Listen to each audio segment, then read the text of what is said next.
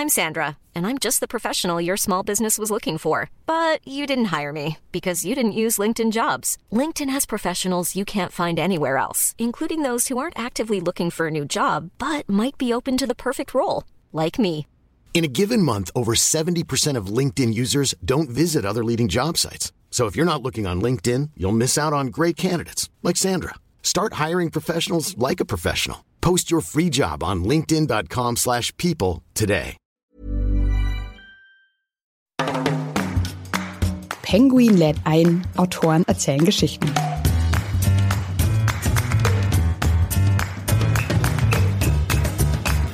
Man könnte sich natürlich fragen, wie müsste eine Welt aussehen, in der jemand, der keine Zeit hat, sich um ökologische Handlungsoptionen zu kümmern, einfach deswegen ökologisch handelt, weil er keine Zeit mehr dazu hat, nicht ökologisch zu handeln.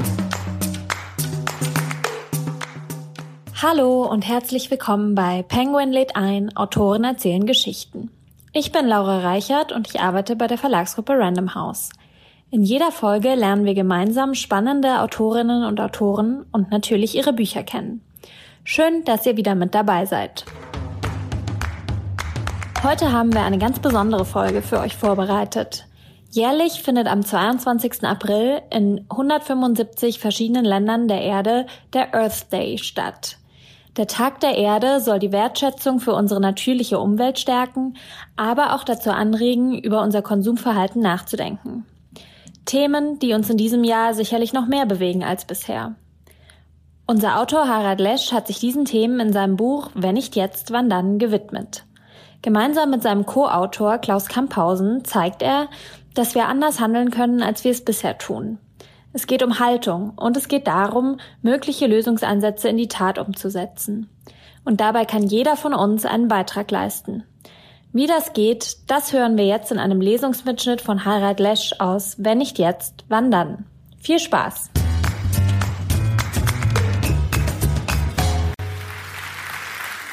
Ja, schönen guten Abend.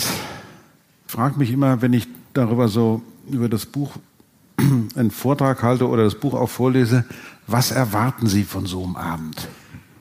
Dass Sie hier rausgehen mit möglichst viel Handlungsschub, ich bin mal gespannt, denn die Nachrichten sind ja nicht besonders. Es gibt viele Klimaeinrichtungen in Deutschland, also nicht nur Klimaanlagen, sondern auch Klimainstitute, die sich damit beschäftigen, die uns jeden Tag was erzählen können, es auch tun. Aber irgendwie ist die Stimmung richtig schlecht. Vielleicht, weil die eine Partei dem nächsten Vorsitzenden sucht oder eine Vorsitzende, die anderen mit den Parteien, die regieren, nicht so richtig einverstanden sind und so weiter. Dabei könnte man es doch fast so halten, wenn Menschen hierher kommen in dieses Land und sich angucken, wie wir, was hier alles so funktioniert, wie alles hier so geht, dann wundern sie sich vor allen Dingen darüber, dass hier so viele Menschen leben, die nörgeln. Der Nörgelparameter in Mitteleuropa ist so hoch wie sonst nirgendwo. Das heißt, wir könnten eigentlich zufrieden und froh sein und könnten aus, dieser, aus diesem Frohsinn, also nicht nur aus dem rheinischen Frohsinn, sondern auch aus dem Frohsinn aller, könnten wir was machen. Wir könnten nämlich mit großer Freude und Lust könnten wir in diesem Land leben und könnten versuchen, es so gut zu machen, wie es nur irgendwie geht. Und zwar unter anderem nicht, dass daran die Welt genesen soll. Nein, nein. Sondern, dass wir zeigen, dass es möglich ist, eine Industrienation innerhalb von anderthalb Generationen so umzubauen, dass sie Prozeduren entwickelt, die generationengerecht sind. Das heißt, diejenigen, die danach kommen, können ein Land übernehmen, das in einem guten Zustand ist. So nach dem Motto, wir überreichen euch dieses Land, so, bitteschön. Und zwar sogar noch mit einer Reserve. Also, falls irgendwas passiert, man weiß ja nie, wie würden Sie Ihre Kinder in die Welt schicken? Komm her. Meine Oma hat mir früher immer noch mal einen 20er zugesteckt. Ja, für den Fall der Fälle. Man weiß ja nie. Meine Mutter hat mir auch was zugesteckt, aber meine Oma hat dann gesagt, komm, Kleines geht noch. Und wir würden natürlich unseren Kindern, unseren Kindeskindern auch noch was zustecken wollen. Und ich glaube, mit dem Gefühl könnte man eine ganze Menge machen. Mit dem Gefühl, wir sind für diejenigen verantwortlich, die in diesem Land noch gar nicht auf der Welt, noch auf die Welt gekommen sind, sondern die werden noch kommen. Und dass wir denen eine Welt überlassen, in der es sich lohnt zu leben und der nicht alles sozusagen auf Kante genäht ist. Wissen Sie noch, welcher Finanzminister diesen Ausdruck verwendet hat? Hans Eichel. Der hatte einen Etat, der war auf Kante genäht. Ich weiß gar nicht genau, wie das, aber Das muss so ganz, ja. Aber vielleicht an dieser Stelle, bevor ich überhaupt über das Buch anfange, ich möchte Sie ganz kurz in so eine Art von Gedankenwelt bringen. Stellen Sie sich mal Folgendes vor. Also damit die Stimmung jetzt erstmal so niedrig ist, dass es danach nur noch besser werden kann. Stellen Sie sich mal Folgendes vor. Also muss ich praktisch, das, muss, das kann ich im Sitzen gar nicht machen. Ähm, stell, ich muss, da muss ich hier hingehen. Stellen Sie sich mal Folgendes vor. In Europa gäbe es überall rechtsnationalistische Regierungen. Überall. Stellen Sie sich vor, alle rechtsnationalistischen Bewegungen in Europa, wie überhaupt überall auf der Welt, verneinen den Klimawandel, haben überhaupt nichts damit zu tun. Gar nichts. Hier in Deutschland zum Beispiel gibt es eine Bewegung, die ist der Meinung, deutsche Kohle. Ob braun oder schwarz, ganz egal. Hauptsache Kohle. Ja. Unglaublich. Wenn Sie sich das anschauen, wie, wie, diese, wie dieser Teil des politischen äh, Spektrums mit solchen Sachthemen umgeht, dann kann ich Ihnen nur sagen, das ist das große Problem. Bei Sachthemen hilft Ideologie wenig. Sachthemen werden durch Sachkompetenz und durch Sachkenntnisse entschieden. Da muss man wissen, wovon die Rede ist. Und dann nutzt es nichts zu glauben, dass unsere Hoffnungen, Visionen und Träume, die in uns drinstecken, aus welchen Gründen auch immer, von der Natur in irgendeiner Art und Weise ja befriedigt werden. Gar nicht. Sie können in die Natur reinrufen, wie Sie wollen. Völlig wurscht. Also es gibt ja den berühmten Satz auf, im, im, deutschen Volksmund, wie man in den Wald hineinruft. Sehen Sie, das ist das Schöne, wenn man so einen Vortrag hält äh, in, in, der Muttersprache und man muss manche Sätze einfach nur und es geht automatisch. Genau. Es kommt nämlich nichts zurück. Du stellst dich vor einen Wald, brüllst da rein und wenn da nicht jemand drin ist, sind sie wahnsinnig oder sowas, dann passiert da eben gar nichts. Das heißt, es gibt eine bestimmte, worauf ich hinaus will und wo, wo, muss ich, wo ich Sie auch ein bisschen hinführen will, ist, es gibt eine bestimmte Methode, mit der Natur zu kommunizieren. Also die Methode, die möglichst unabhängig ist von uns Subjekten, und das ist die Methode, mathematische Fragen an die Natur zu stellen. Das ist nicht so, so schön erst auf den ersten Blick, weil Mathematik führt in einem Raum auch automatisch zur Abkühlung der Betriebstemperatur. Ich habe das eben schon mal gesagt, Höhe, Länge, Breite mal Publikum gibt ja Atmosphäre und wenn dann das Wort Mathematik auf der Bühne erscheint, ist meistens, sind die Null Grad relativ schnell erreicht. Aber diese, worauf ich hinaus will, ist, mit Messungen, mit Hilfe von Messungen kann man erfahren, in welchem Zustand die Natur ist. Und das wird eine wichtige Rolle spielen, wenn wir nämlich diesen Messgeräten glauben, so wie wir morgens, wenn wir, man soll sich ja immer morgens wiegen. Ich weiß nicht warum, aber immer morgens wiegen. Wenn man dann morgens da steht und da erscheint eine Zahl, dann kann man natürlich sagen, okay, auf einem anderen Planeten wäre ich leichter. Na? Aber es hilft ja nichts. Ja? Musst, du, musst du gucken hier. Ja. So, und man kann auch nicht sich da mit rausreden nach dem Motto, mein Gott, ja, das Universum expandiert, ich merk's hier. Ja? Ja? Nee, nix. Also da gibt er den berühmten Satz auch wieder aus dem Volksmund und den zum zweiten Mal noch zitieren, jedes Pfund muss durch den Mund. so. Also worauf ich hinaus will ist, es gibt eine ganze Menge von Dingen, die man messen kann und es gibt den berühmt-berüchtigten, wirklich schön, zweimal Ü, berühmt-berüchtigt, berühmt-berüchtigten gesunden Menschenverstand. Und das, diese Mixtur zusammen, sollte uns eigentlich in die Lage versetzen, das Richtige zu tun. Und äh, das soll ja eine Lesung werden, also lese ich mal vor. Es hilft ja nichts. Ja. Ähm, ich weiß dann immer nie so genau, wo ich eigentlich vor. Was ist, ist, das Buch ist, also, das ist ein gutes Buch, ja, also. Na gut, gut. Okay.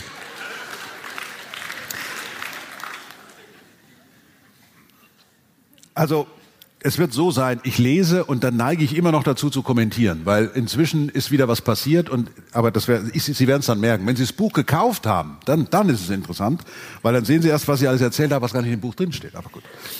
Die Wissenschaft kann uns Erklärungen liefern und Wege aufzeigen beim Fragen zum Klimawandel, zur Energiewende, globaler Gerechtigkeit und so vielem mehr.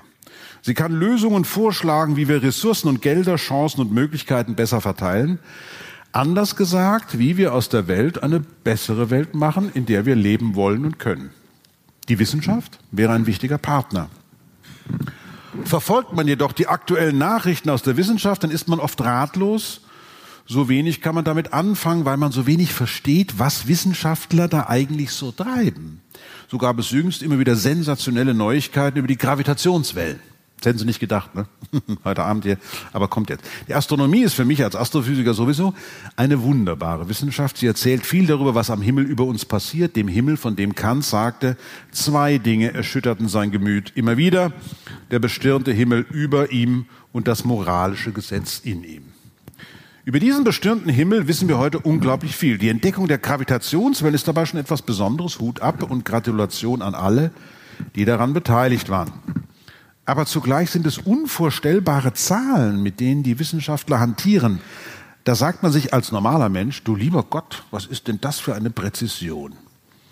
Eine Gravitationswelle, die durch die Verschmelzung von zwei schwarzen Löchern in einer Entfernung von 1,3 Milliarden Lichtjahren verursacht worden sein soll, bewirkt bei uns eine Längenänderung von einem Tausendstel Protonenradius.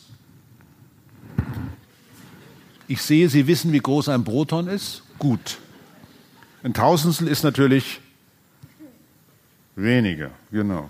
Ein Promille. Es gibt einen berühmten Witz von der Kanzlerin. Das ist, glaube ich, ihr Lieblingswitz. Also nicht ein Witz von, also nicht über die Kanzlerin, sondern ihr Lieblingswitz. Das steht hier nicht drin. Ähm, dass der Staatsratsvorsitzende der Deutschen Demokratischen Republik in einer Rede gesagt haben soll, den Sozialismus in seinem Lauf, ich kann ihn gar nicht nachmachen, in guten Erich, äh, hält niemand auf. Heute überdeckt er ein Fünftel der Erdoberfläche. Aber in Zukunft wird es ein Sechstel, ein Siebtel, ein Achtel. Ja, muss man eben dran denken, wo man die Zahlen über oder unter dem Bruchstrich. ja, ja, da ist das mit der Promille hier. Also übrigens, das ist Wasser. Das ist äh, nichts mit Promille. Von einem Tausendstel Protonenradius, also nur unter, also unter uns, sind 10 hoch minus 18 Meter, also ein Trillionstel Meter. Solche allerkleinsten Länge, Längen, also ein Trillionstel Meter, werden mit Hilfe kilometerlanger Laserinterferometer auf der Erde gemessen. Und zwar übrigens, das steht ja auch nicht drin, aber ich sag's nochmal, das eine war im Staate Washington. Also wenn Sie die Amerika-Karte vor sich haben, die USA-Karte, oben links ist der Staat Washington, unten ist Louisiana. Und da in Louisiana und im Staate Washington stehen so vier Kilometer große Laser, Laser, Light Amplification by Stimulated Emission of Radiation, Sie wissen es schon. Obere Reihe, wir sind, sind dabei, Quantenmechanik, klar. Also wenn ich jetzt einen PowerPoint-Vortrag halten würde, dann wäre ich, hätte ich so einen Pointer dabei. Dann wüssten Sie genau, wovon die Rede ist. Ja, dann hätte ich hier so ein Ding, Laser, Light also Lichtverstärkung durch stimulierte Emissionen. Das heißt, auf Knopfdruck, das ist ja irre, kann man Billiarden von Elektronen dazu bringen, im gleichen Moment das Gleiche zu tun. Billiarden von Elektronen. Also ich springe jetzt hoch und dann wieder runter. Das ist perfekter Kommunismus, deswegen ist das Licht auch rot. Sehen Sie es? Ja? Das ist, das ist ein Laser. Und alle, die schon mal äh, gelasert worden sind, wissen, wie unglaublich präzise das ist. Denn nur mit solchen unglaublich präzisen Anlagen kann man sowas messen. So genau können inzwischen wissenschaftliche Instrumente Wirkungen messen. Hier trifft sozusagen das fast allerkleinste auf das fast allergrößte. Ein Tausendstel Protonenradius oder ein Trillionstel Meter, das ist so gut wie nichts unter uns gesagt. Und auf der anderen Seite steht die Entfernung dieser schwarzen Löcher 1,3 Milliarden Lichtjahre. Wie weit das ist, kann man sich genauso wenig vorstellen. Das heißt, die Wissenschaft präsentiert uns fundamentale Erkenntnisse über die Welt aus dem Allerkleinsten und dem Allergrößten. Aber anfangen können wir damit letztlich wenig. Genauso aber erhalten wir ständig Nachrichten über die Welt, die uns etwas näher ist als schwarze Löcher. Aber auch mit diesen Nachrichten können wir nicht wirklich etwas anfangen, weil sie aus allen Winkeln unseres Globus stammen. Wir erfahren etwas über Klimawandel und Umweltverschmutzung, über Hunger in Afrika, Unwetter in Indien oder Amerika. Eine Flut von Berichten, die uns dank, oder sollte ich besser sagen, undank der Digitalisierung der Medien in Echtzeit überschwemmt. Mit all diesem Wissen können wir nicht wirklich etwas anfangen, das ist nicht einordnen, weil wir nicht vor Ort sind. Wir kennen die Kulturen nicht wirklich, wir wissen zu wenig über Tradition, Geschichte, wir wissen zu wenig, wie die Menschen anderswo leben. Mittels Zeitungen, Internet, Fernsehen erhalten wir Nachrichten über andere Teile der Welt in Häppchen geliefert und fühlen uns dann auch oft verantwortlich für das, was da passiert. Auf der anderen Seite wissen wir gar nicht, worum es wirklich geht, weil wir die Einzelheiten nicht kennen.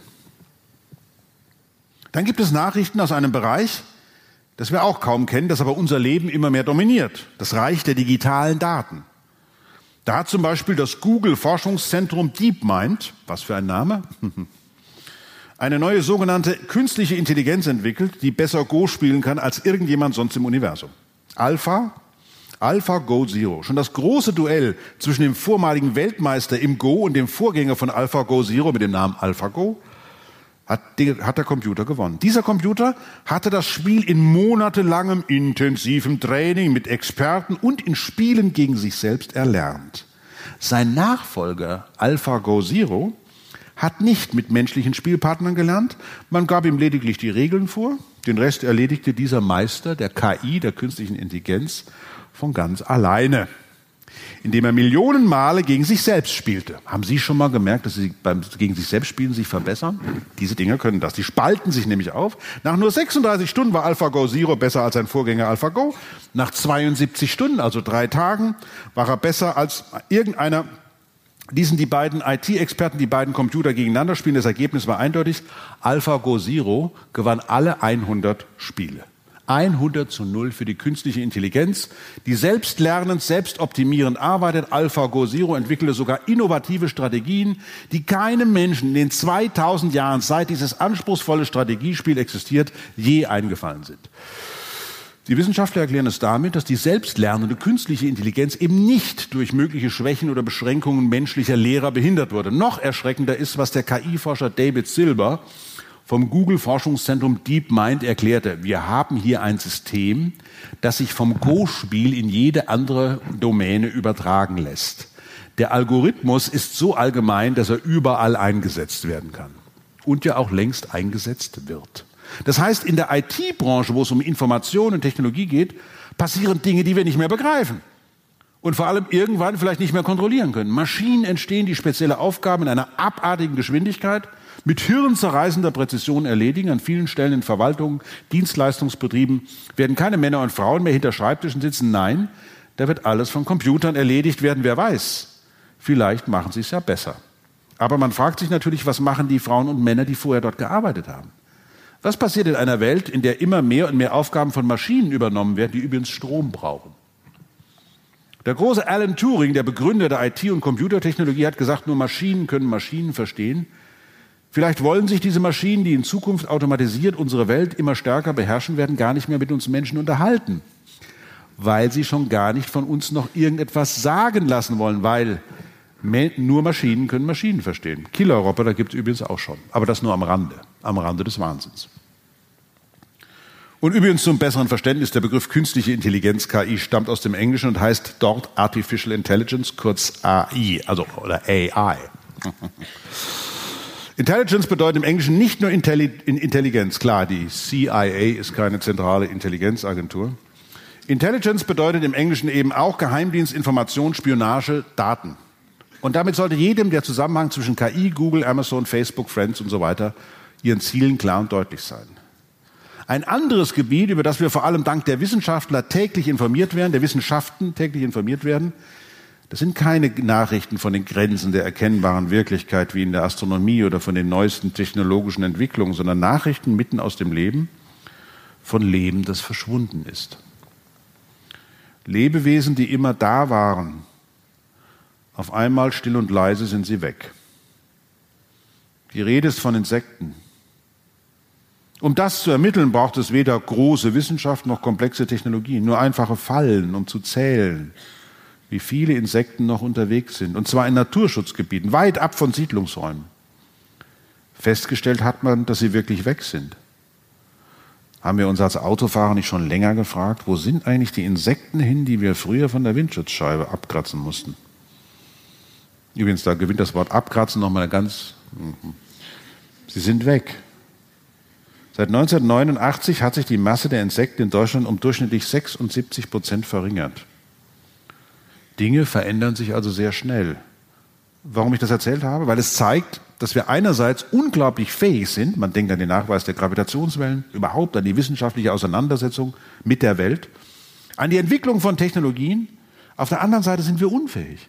Unfähig, all unser Wissen und Können für das Richtige, das Gute einzusetzen, nämlich für den Erhalt und die Sicherung der Lebensgrundlagen. Nicht allein von uns selbst heute, sondern auch von all denjenigen, die noch kommen werden.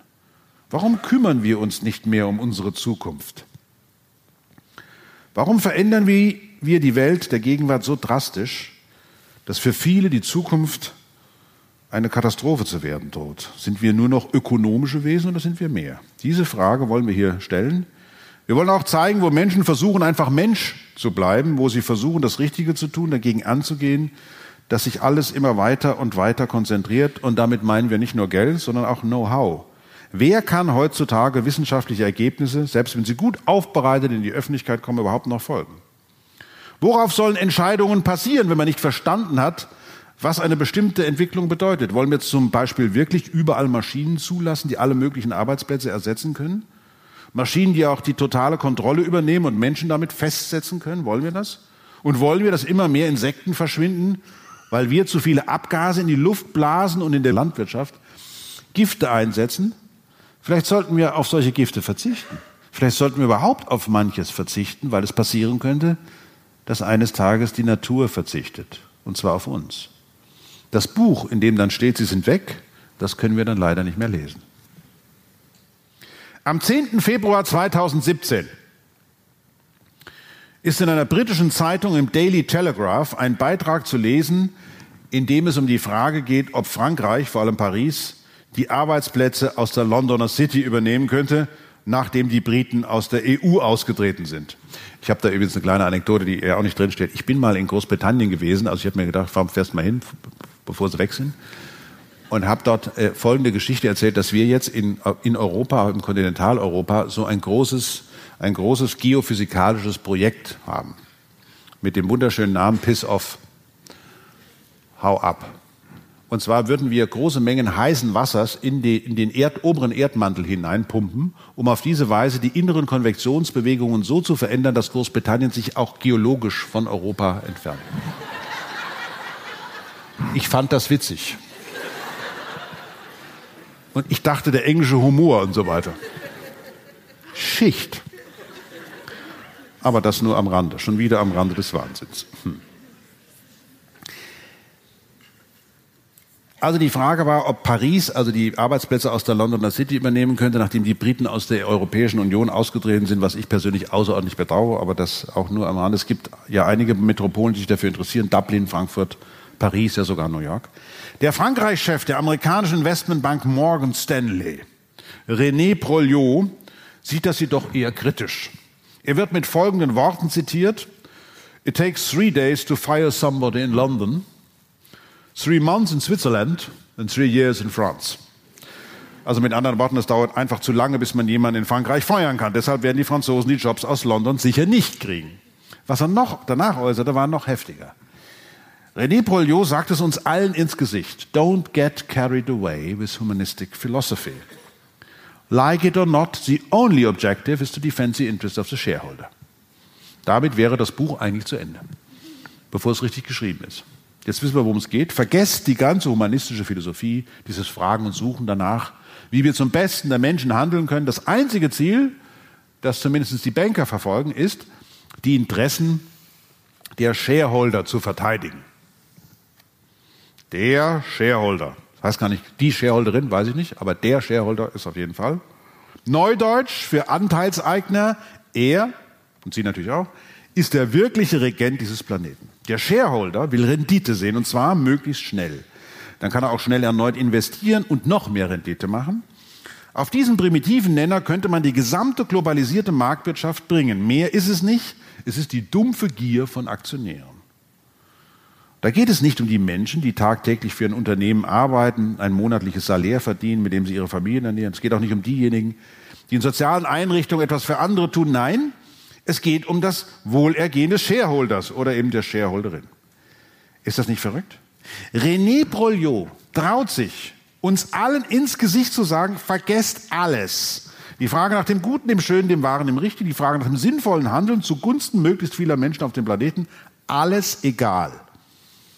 Wenn man das einmal zu Ende denkt, dann heißt das, dass wir zu allem, was wir in Zukunft anstellen wollen, um Dinge möglicherweise besser zu machen, als sie sind, zunächst einmal den Shareholder fragen müssen, ob er nichts dagegen hat, dass wir überhaupt darüber reden. Und wenn wir Änderungsvorschläge haben, müssen wir den Shareholder fragen, ob denn seine Interessen eventuell vielleicht davon betroffen sein können. Und am Ende sagt er dann zu allem Nein. Das hat schon was Theologisches. Die Letztbegründung unseres gesamten Handelns, so muss man das interpretieren, ist dem Shareholder die gewünschte Rendite zu verschaffen.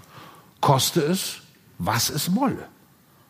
Damit wären Vorschläge, ökologischer zu handeln und das Gemeinwohl über den persönlichen Profit zu stellen, hinfällig, weil sie in der Regel dem Shareholder zuwiderlaufen. Dass uneingeschränkte Geldgier die Lebensgrundlagen aller Menschen zerstört, ist dem Shareholder offenbar egal. Oder er träumt von einem anderen Planeten, zu dem er fliegen könnte, wenn es auf der Erde ungemütlich wird. Geld genug hätte er ja womöglich. Wobei ich an dieser einen Stelle vielleicht doch mal sagen muss, es gibt diesen anderen Planeten nicht. Es ist wirklich unglaublich leer, das Universum. Und eine Reise zu einem anderen Planeten, sich also vorzustellen, wir könnten mit irgendeines schönen Tages mal eine Technologie entwickeln, die es uns möglich machen könnte, auch nur zu dem nächsten Stern zu fliegen. Der ist nur vier Lichtjahre entfernt. Mit der Technologie, die wir momentan haben, sind 75.000 Jahre, wären wir auf der Reise. Komm, sagen wir, komm, wir machen noch ein bisschen was technisch. Dann sind es 50.000 Jahre. Wenn Sie sich für einen winzigen Moment mal vorstellen, für, nur für einen winzigen Moment, tut mir leid, ein bisschen viel Mathematik heute Abend, aber es hilft nichts der aktuelle Leistungsausstoß unseres Planeten, wenn wir den jedes Jahr um vier Prozent erhöhen, dann haben wir in 800 Jahren den Leistungsausstoß unserer Sonne erreicht. Das funktioniert natürlich nicht, ist ja klar. Das heißt, selbst für diejenigen, die jetzt im Silicon Valley darauf warten, dass sie demnächst hirnmäßig mit einer Superintelligenz verbunden werden und irgendwann glauben, sie wären unsterblich, 800 Jahre sind für einen Unsterblichen eigentlich nichts, muss ich sagen. Das ist keine Ewigkeit. 800 Jahre ist, zack, geht so rum. Das heißt, selbst bei den Erneuerbaren gibt es Grenzen. Wenn wir also hier so mal überrechnen, wir haben unseren Planeten, den wir komplett zukacheln mit Photovoltaik und mit Windkraft und so weiter und so weiter, auch da gibt es Grenzen, weil wenn wir weiter steigen mit unserem Leistungsverbrauch, mit unserem Energieverbrauch, wird es immer mehr und mehr. Also auch die Vorstellung also, es gäbe hier keine Grenzen, es könnte irgendeinen anderen Planeten geben, wo wir hinfliegen können, ist nachgerade verrückt. Und ich frage mich immer wieder, ganz ehrlich gesagt, und nur unter uns, ob diejenigen, die diesem Land ökonomisch was zu entscheiden haben, eigentlich keine Familien haben, keine Enkel, keine Kinder, dass sie denken, es ginge irgendwie dann schon weiter oder noch schöner. Die berühmt-berüchtigte Frage oder die berühmt-berüchtigte Hoffnung auf uns Wissenschaftler oder Wissenschaftlerinnen, die werden doch schon noch irgendwas erfinden. Hm. Nun, als Wissenschaftler kann ich Ihnen nur sagen, es gibt etwas, was wir in der Natur finden, das stimmt, das sind die Naturgesetze. Und Naturgesetze sind keine Gesetze nach dem Motto, du sollst nicht, sollst nicht stehlen und so weiter. Nee, nee sondern du kannst nicht. Es macht keinen Sinn, mit 180 in eine 90-Grad-Kurve zu fahren und dann zu hoffen, dass nur weil Sie da mit dem Affenzahn reinsausen, dass sich irgendwie die Raumzeitgeometrie verändern wird. Das können Sie vergessen. Es gibt viele, die das immer wieder ausprobieren. Ja? Ja, ich wohne in der Nähe von der Ungererstraße. Was da sind manchmal sich nachts abspielt, da denken sie, haben sie nicht mehr alle. Ja? Fragt man sich immer, wo ist eigentlich die Polizei? Verdammt nochmal. Ja? Irgendwelche Leute, die mit knapp Überschall äh, über die Straße donnern. Wahnsinn. Übrigens, ich wohne da auch in der Nähe. Der ist äh, gerade in dem Zusammenhang ist ganz interessant. Ähm, ich habe ja die, vom Shareholder gesprochen. Ich weiß nicht, ob Sie eine Ahnung haben, wie viel Geld in Deutschland existiert. Also elektronisch. Es sind Billionen, also europäische Billionen. Eine Billion sind 1000 Milliarden. Können Sie mitschreiben. Also es ist richtig viel. Ja?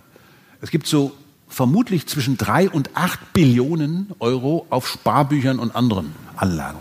Stellen Sie mal vor, was machen wir damit?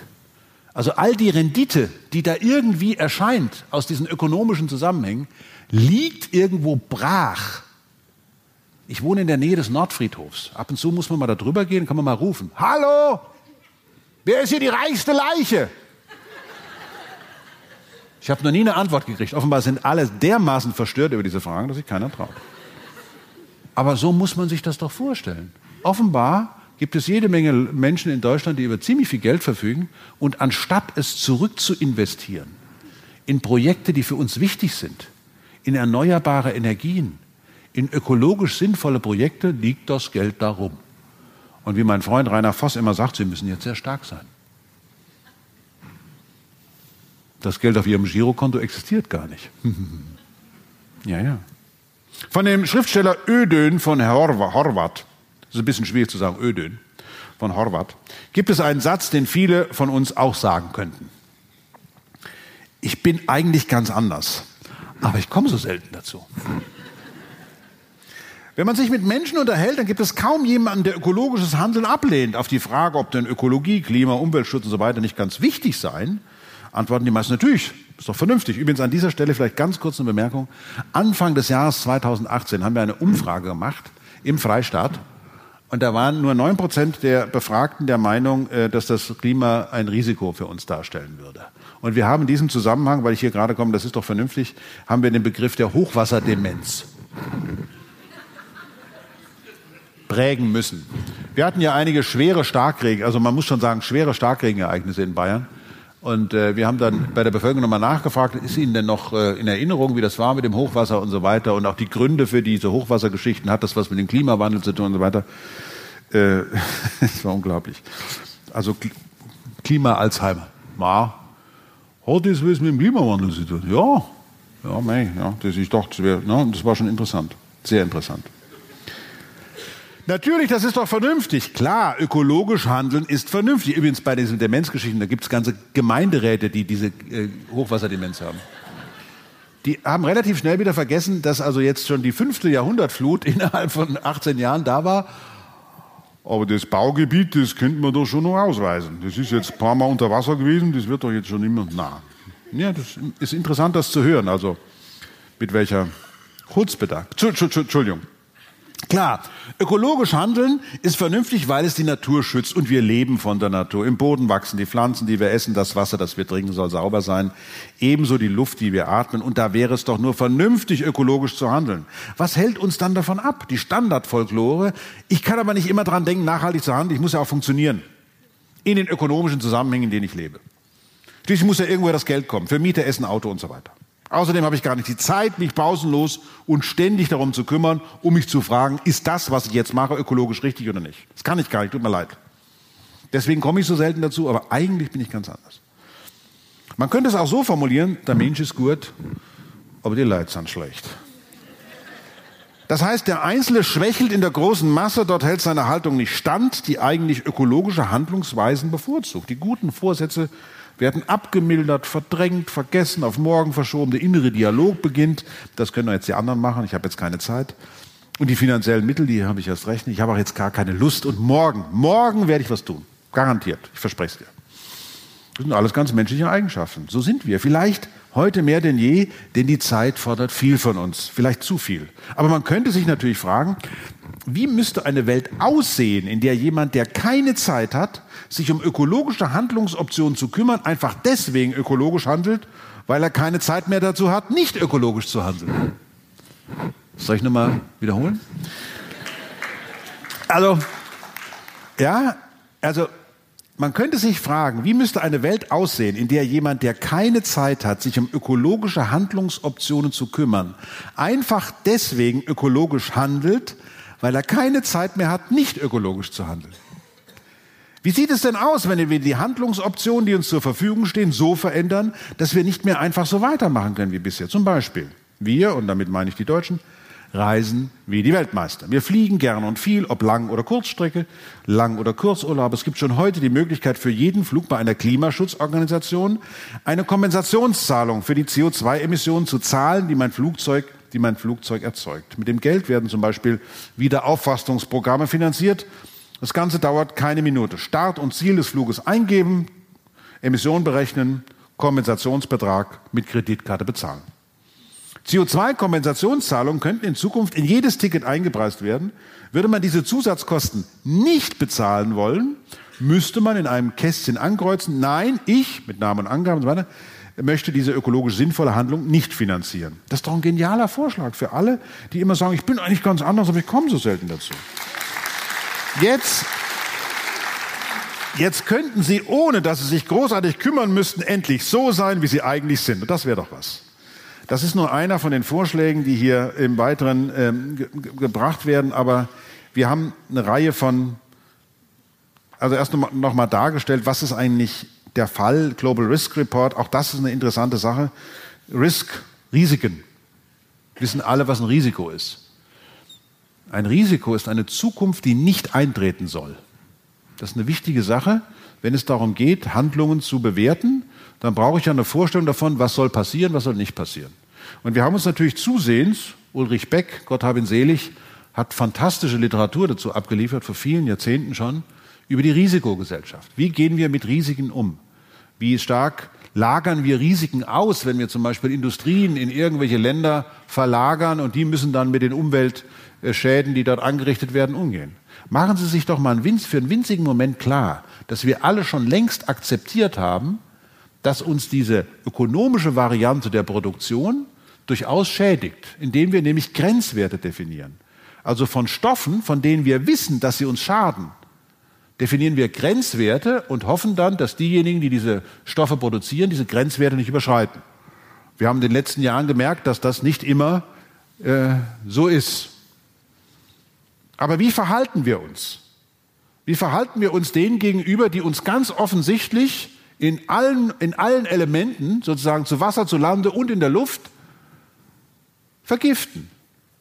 Wie verhalten wir uns, obwohl wir Landes- und Bundesämter haben, die Messungen vornehmen und uns immer wieder mitteilen, die Grenzwerte werden nicht eingehalten, die Grenzwerte werden nicht eingehalten? Interessant ist zum Beispiel die Variante, ja, wir messen falsch.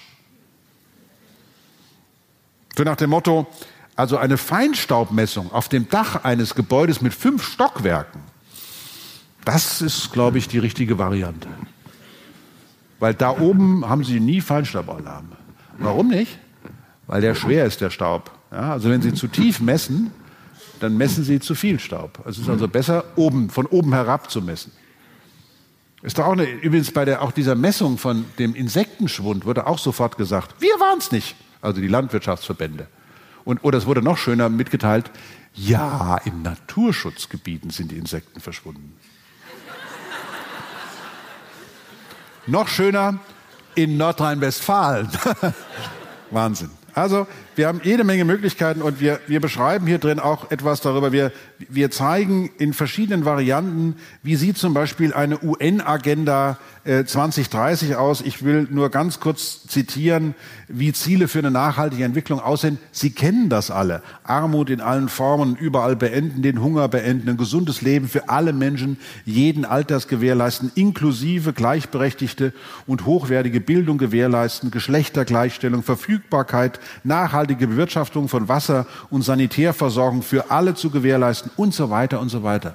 Und wissen Sie, was einem gesagt wird, wenn man das formuliert als Ziel? Ja, das sei sowas für einen evangelischen Kirchentag. Und zwar, ja, Sie, Sie lachen. Das ist auch aus, aus höchst prominentem politischen Mund. Ja, das sind ja alles so Kirchentagsforderungen.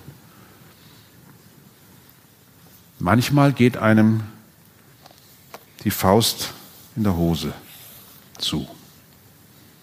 Ungleichheit zu verringern. Das heißt, wir haben eigentlich, wir wissen längst, auf einer bestimmten Ebene wissen wir alle längst, was das Richtige und wir würden alle extrem davon profitieren. Vor allen Dingen auch in Situationen, in denen es klar ist, dass was passieren muss. Es gibt zum Beispiel eine Schrift, da steht Folgendes drin.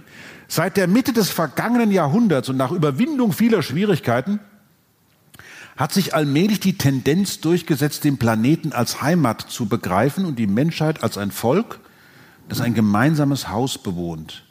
Eine interdependente Welt bedeutet nicht einzig und allein zu verstehen, dass die schädlichen Konsequenzen von Lebensstil, Produktionsweise und Konsumverhalten alle betreffen, sondern es bedeutet in erster Linie dafür zu sorgen, dass die Lösungen von einer globalen Perspektive aus vorgeschlagen werden und nicht nur der Verteidigung der Interessen einiger Länder dienen.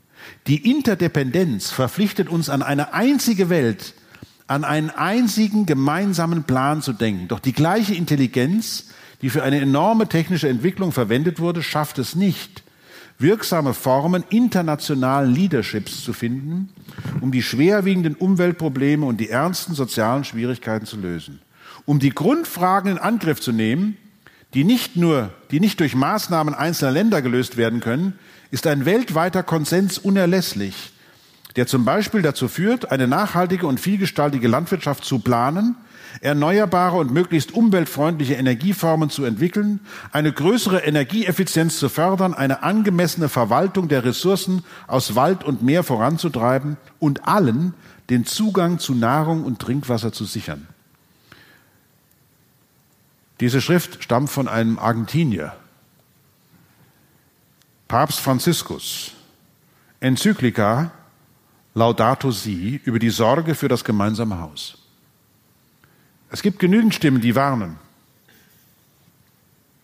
Der Mensch kommt auf die Welt und die Welt ist schon da. Er ist in diese Welt hineingeworfen, er kann gar nicht anders, er wird gefüttert, wächst auf, wächst natürlich in China mit anderen Traditionen und unter anderen soziokulturellen Umständen auf als in Argentinien oder Botswana.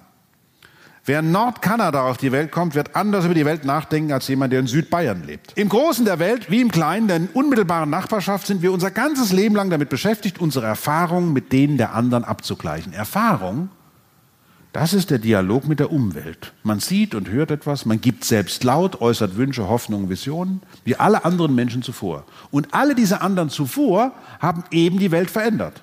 Sie haben angefangen, Häuser zu errichten, Feldfrüchte angebaut, Länder erobert. Da wurde geschwommen, geliebt, es wurde alles Mögliche gemacht. Es wurden Produkte erzeugt, Städte gegründet und auch wieder aufgegeben.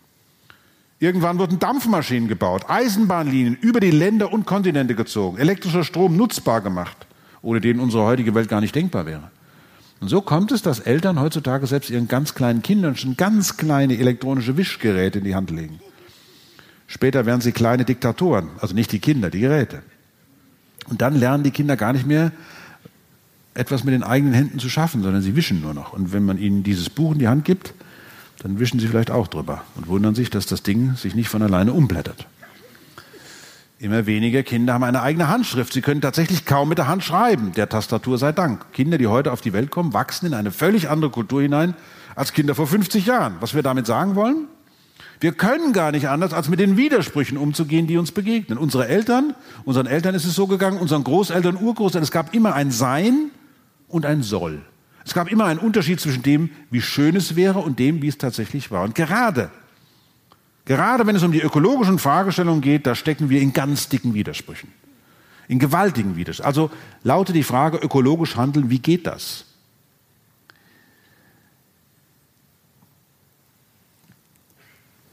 Der Versuch, diese Frage zu beantworten, hat schon kantische Dimensionen. Immanuel kommt immer wieder hier im Buch vor. Kant hat sich in der Philosophie vor allen Dingen mit der Frage beschäftigt, was denn die Bedingung der Möglichkeit sei, überhaupt Erkenntnis zu gewinnen. Bei der Beantwortung dieser Frage ist er zu durchschlagenden Ergebnissen gekommen. Aber wir wollen uns mit den Möglichkeiten, eine ökologische Gesellschaft zu schaffen, befassen. Die Frage, welche Bedingungen sind dafür notwendig? Also was ist die Bedingung der Möglichkeit, ökologisch eine ökologische Gesellschaft zu haben? Von einer war bereits die Rede. Eine Gesellschaft kann sich nur dann in eine ökologisch sinnvoll handelnde Gesellschaft verwandeln, wenn sie politische Stabilität besitzt. Und dafür ist Gerechtigkeit eine Voraussetzung. So wichtig wie Gerechtigkeit ist diskursiver Konsens, also die möglichst transparente, diskutierte Meinungsvielfalt, die dazu führt, dass man zu einer gemeinsamen Entscheidung kommt. Die muss nicht immer allen gefallen. Kompromissfähigkeit spielt eine große Rolle. Das heißt, es werden sich nicht alle Interessen durchsetzen, sondern man wird sich auf einen gemeinsamen Nenner, auf eine Linie, der alle folgen wollen, einigen. Eine Konsensgesellschaft ist aus ihrer Mitte heraus stabiler. Es dauert zwar oft länger, zu Entscheidungen zu kommen, die Entscheidungsfindung ist schwieriger, aber auf lange Sicht fühlen sich mehr Menschen mitgenommen, da sie an einem transparenten Diskussionsprozess teilgenommen haben und sich einem Kompromiss anschließen können. Und jetzt sind wir bei einem entscheidenden Punkt. Dazu ein kleines kosmisches Gedankenspiel. Welche gesellschaftlichen Bedingungen müssten auf einem Planeten herrschen, damit die dort existierende Zivilisation Raumschiffe bauen kann, die es schaffen könnten, andere bewohnbare Planeten zu erreichen? Solche Raumschiffe müssten über ungeheure technische Möglichkeiten verfügen und überdies sehr groß sein. Finanzierbar wäre das Unternehmen nur im globalen Maßstab. Sehr, sehr viele Teilnehmer müssten dabei zusammenarbeiten, damit es wirklich verwirklicht werden kann. Große Konflikte gleich welcher Art dürfte es daher auf besagtem Planeten nicht geben, da man andernfalls nie und nimmer nach einer gemeinsamen Lösung suchen wird. Die Gesellschaft dieser Außerirdischen müsste vielmehr über ein enormes Konsenspotenzial verfügen, um die vielen komplexen Probleme eines solchen Unterfangens zu lösen und sich zum Beispiel auf eine Hierarchie der Problemstellungen auf die verwendeten Mittel und die Verteilung der Aufgaben einigen. Klingt alles vernünftig, kennen wir auch aus unserem Alltag. Spannend ist die Frage, wie und warum solche Aufgaben entweder gelingen oder scheitern. Sehr erhellend, hier auch wieder Wissenschaft, ist die Spieltheorie. Sie stellt die Frage, wann ist ein Spiel am erfolgreichsten? Wenn einer der Spieler oder Spielerinnen besonders erfolgreich ist oder wenn alle Spieler im Mittel einen bestimmten Erfolg haben? Die Antwort ist einfach. Wenn Spieler am Tisch sitzen, die skrupellos ihre Ziele durchsetzen, ist das Spiel sehr schnell zu Ende. Wenn aber immer wieder ein Geben und Nehmen stattfindet, wenn es also zu einer Art von dynamischem Ausgleich kommt, kann das Spiel sehr lange weiterlaufen. Ist doch interessant, oder? Eine Gesellschaft ist also dann eine für alle Mitglieder gedeihliche Gesellschaft, wenn es funktionierende Ausgleichsprozesse gibt. Eine Form von Ausgleich ist übrigens auch die Umverteilung. Ist an einem Ort zu viel, dann soll dort, wo zu wenig ist, etwas hinkommen. Was passiert, nachdem sich eine Gesellschaft im Konsens dazu entschlossen hat, eine Problemstellung eindeutig zu beantworten? Nehmen wir einen Stein und sagen, das ist der Stein der Entscheidung, nicht der Stein der Weisen. Den lassen wir jetzt fallen und die Entscheidung lautet, wir als Gesellschaft möchten keinen Kohlenstoff mehr in die Atmosphäre entlassen. Denn die Wissenschaftler in unserer Gemeinschaft haben uns überzeugt, dass die Zunahme von Kohlenstoff in der Atmosphäre zum Anwachsen des Treibhauseffektes führen wird. Zu einer globalen Erwärmung mit den entsprechenden Auswirkungen. Das wollen wir nicht haben. Eine solche Entscheidung bedeutet natürlich auch Verzicht. Verzicht auf das zunächst einmal, gegen das man sich entschieden hat. Welche Konsequenzen hat dieser Verzicht in unserem Beispiel? Kohlenstoff steckt in allen fossilen Brennstoffen, in Kohle, Öl und Gas. Und die bleiben jetzt im Boden, nachdem die Entscheidung gefallen ist. Es sollte danach niemanden mehr geben, der sagt, die Ökologie ist mir jetzt völlig wurscht, ich sehe nur den ökonomischen Nutzen. Niemand wird diesen Stein wieder aufheben. Die Gesellschaft hat sich wirklich entschieden. Die fossilen Brennstoffe sind ja nun mal endlich. Ich weiß nicht, ob Ihnen das, das allen bekannt ist. Unser Planet hat Grenzen. Bei manchen habe ich das Gefühl, die haben es noch nicht verstanden. Ja? Also, die werden verbraucht sein, aus Ende vorbei. Wir werden also, ob wir wollen oder nicht, auf jeden Fall in die Situation kommen, diese Entscheidung zu treffen. Und eine Frage müssen sich alle Gesellschaften dabei stellen, wie lange können wir mit der Entscheidung noch warten? Wird der Schlag, den uns ein global verändertes Klima versetzt, so schlimm werden, dass damit die gesellschaftliche Stabilität bedroht ist und eine Entscheidung für eine ökologisch sinnvoll handelnde Gesellschaft künftig unmöglich wird? In den letzten Monaten gibt es etliche Hinweise, dass aus den Tipping Points, den Kipppunkten, eine Kaskade von Tipping Points geworden ist. Von der Eiszeit zur Heißzeit. Und was bedeutet es, wenn sich eine Gesellschaft tatsächlich fest dazu entschließt, immer weniger und am Ende keinen Kohlenstoff mehr zu emittieren? Ich will Ihnen ein Beispiel nennen. Hambacher Forst. Ist es noch moralisch zumutbar, dass wir die Braunkohle im Hambacher Forst tatsächlich abbauen? Wir reden jetzt nicht über Naturschutz oder sonst irgendwas, was da für ein ökologisches System ist. Lassen wir ganz raus. Wir reden nur über die Frage der moralischen Verantwortung hier. Wenn wir uns dazu entschieden haben, offenbar haben wir das ja, Kohlenstoff immer weiter und weiter in seiner Emission zu reduzieren, können wir uns fragen, und das haben sich viele Wissenschaftler schon getan, wie viel können wir denn noch in die Atmosphäre pumpen? Antwort, am besten gar nichts mehr.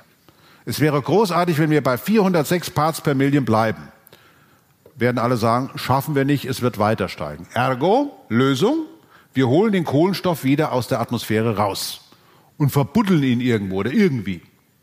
Schön. Dieses Verfahren ist doppelt so teuer wie die Emission von Kohlenstoff.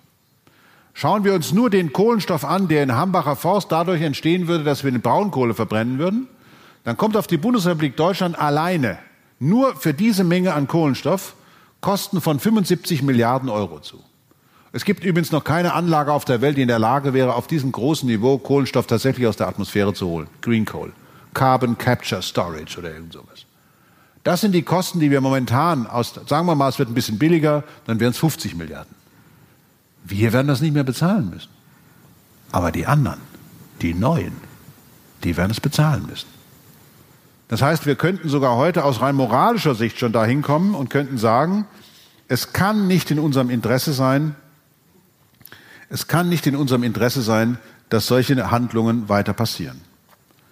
Was muss passieren, damit es tatsächlich da dazu kommt, dass wir tatsächlich das tun, was dringend notwendig ist?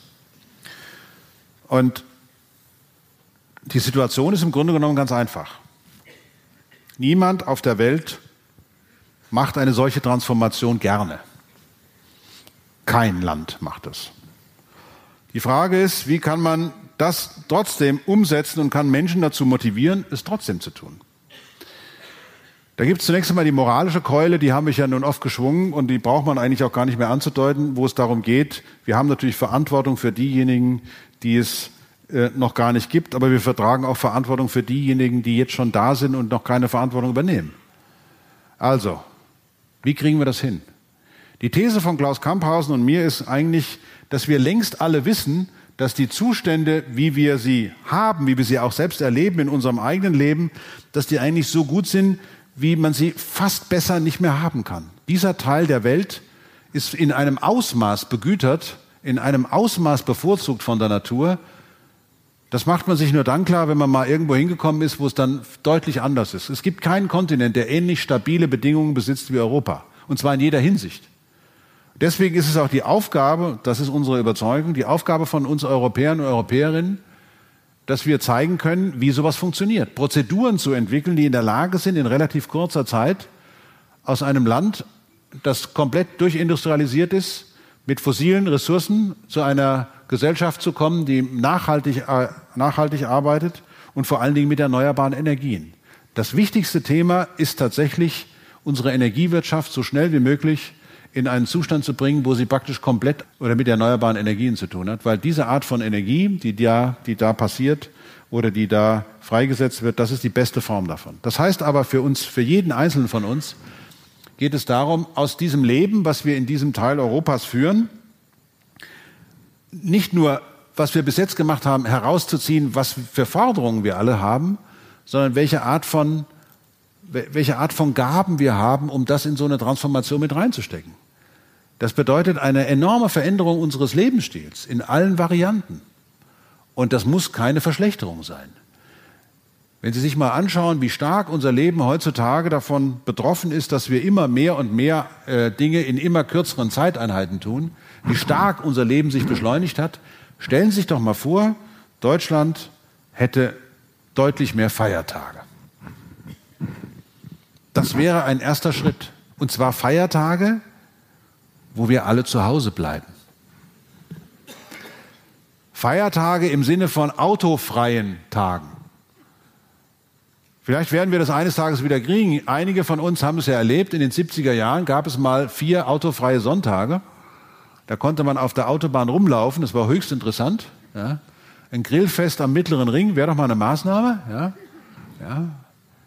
Ab und zu erleben wir das in München. Wir erleben es in vielen Stellen, wenn Dinge einfach mal Straßen zugemacht werden und wir unsere Lebensräume wieder erobern. Wenn wir auf einmal merken, es ist gar nicht notwendig, auf jede E-Mail gleich zu antworten. Manchmal ist es noch nicht mal notwendig, überhaupt darauf zu antworten.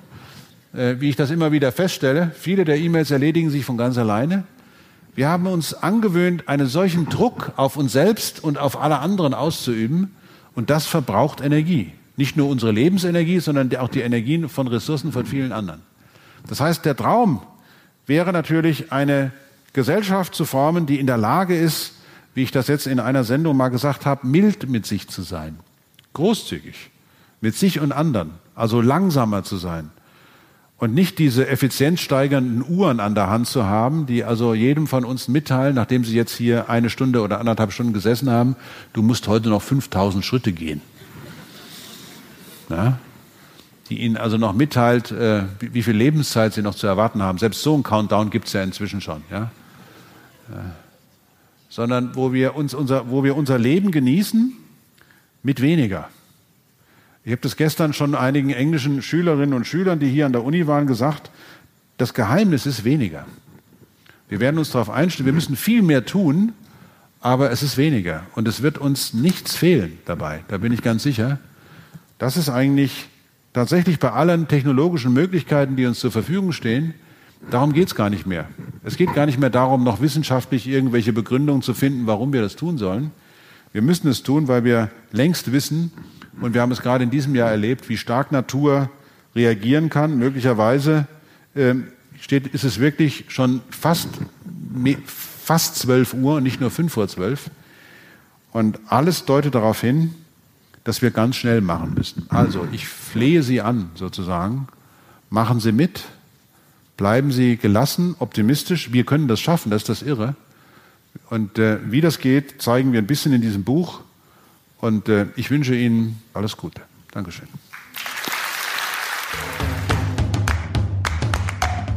Das war unsere Folge zum Earth Day bei Penguin lädt ein, Autoren erzählen Geschichten. Das Buch von Harald Lesch, Wenn nicht jetzt, wann dann, ist im Penguin Verlag erschienen. Wenn euch diese Folge gefallen hat, dann lasst uns doch gerne eine Bewertung auf der Plattform eurer Wahl da. Bei Lob, Kritik, Anmerkungen oder Fragen könnt ihr uns auch einfach eine Mail an penguin at randomhouse.de schreiben. Die Mailadresse findet ihr auch in den Show Notes. In der nächsten Folge spricht meine Kollegin Ann-Kathrin mit unserem Autor Dirk Kurpjeweit. Er schreibt als Journalist für die Zeit und den Spiegel. In seinem aktuellen Roman Hamann inszeniert er den spektakulärsten Serienmord der deutschen Kriminalgeschichte. Wir sprechen mit ihm unter anderem über seine Recherchearbeit und die Grenzen zwischen Fakt und Fiktion. Und jetzt einfach abonnieren und keine Folge mehr verpassen. Egal ob bei iTunes, Spotify, Deezer und überall, wo es Podcasts gibt. Ciao und bis zum nächsten Mal, eure Laura.